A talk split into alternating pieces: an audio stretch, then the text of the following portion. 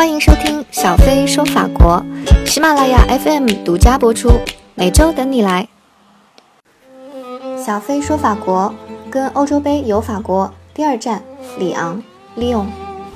我在法国的学习和生活基本都是在巴黎，而在国内我生活的城市呢是深圳。如果说要换一个城市生活的话，在法国我会选择里昂。呃，这里呢是欧洲杯第四天的赛场，刚刚结束的意大利对比利时的比赛。意大利呢是以二点零战胜世界排名第二的比利时队。啊，我曾经都想不到比利时这么小的国家，结果他的国家球队这么厉害。呃，现在世界排名第一的国家队应该是阿根廷队，然后第二就是比利时队了。但是没想到在今天的欧洲杯的比赛里面输给了意大利队。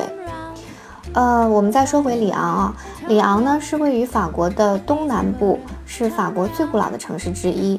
所以说，如果说巴黎是法国北部的，或者是全法的一个无可替代的城市，那么里昂是等于南法的巴黎。呃，里昂的话呢，它在地理位置上是位于索恩河和罗纳河两条河流的交汇处，水上的交通非常便利。呃，一般人类的发源或者生活都是跟河流息息相关，所以说里昂它位于两条河流的交汇处，可以看到它的地理位置有多么重要。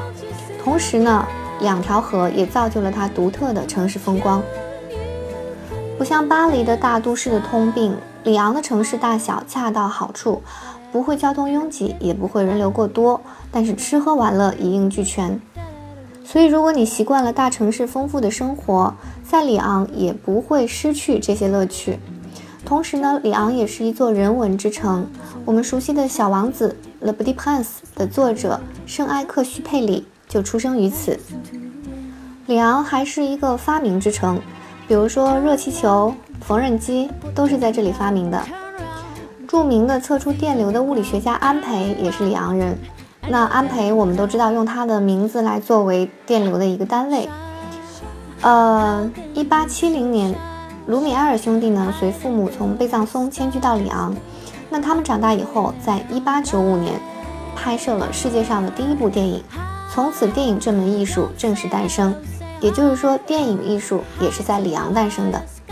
嗯，这里面说到贝藏松，我是特别想讲一下，这是一个我有特殊情节的城市。因为我最喜欢的法国文学的男主角之一，也就是啊《红与黑》的男主角于连·索莱尔，就是在贝藏松的神学院进修的。嗯，那个时候呢，一个底层的民众如果想进入到上层社会，只有这两个路径：要么红代表的是军装的颜色，要么是黑代表着教士的服装的颜色。呃，也就是说，只有通过参军啊、打仗、做军人，或者是进入教会。做教士才能够上升到上层社会。呃，于连跟市长夫人的爱情呢，成为我的爱情启蒙。但是来法国已经十二年了，我却从来没有去过小城贝藏松。我们说回里昂啊，里昂的教育事业非常发达，拥有很多的大学和学院，是名副其实的大学城。里昂呢，有数以十万计的世界各地的学生汇聚于此，给这一座老城带来了生机与活力。里昂自己的足球俱乐部是里昂队，简称 OL，也是首支上市的法国足球俱乐部。里昂在2012年呢被选为法国美食之都。我们知道法国已经是美食之国了，然后美食之国中的美食之都，嗯，其美味我们可想而知。那里昂的菜品啊，我们讲一下，比如说猪脚啊，呃，saucisson 啊，干肠啊。啊，内脏肠，然后高汤小鸡蘑菇，就这些名字是不是听起来就很像中国的美食？所以说，如果是作为中国人在里昂生活的话，也可以满足你挑剔的中国味。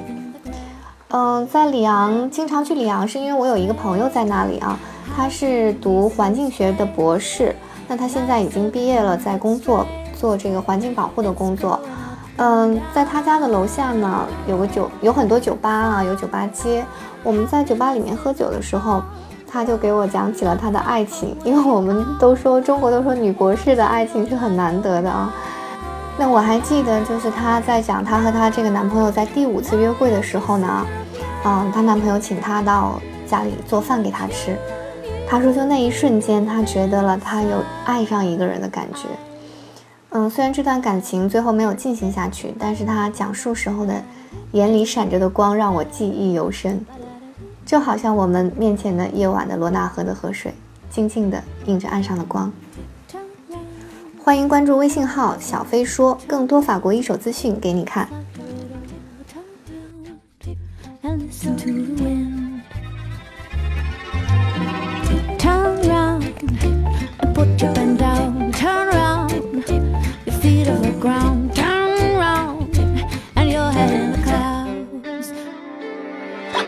山。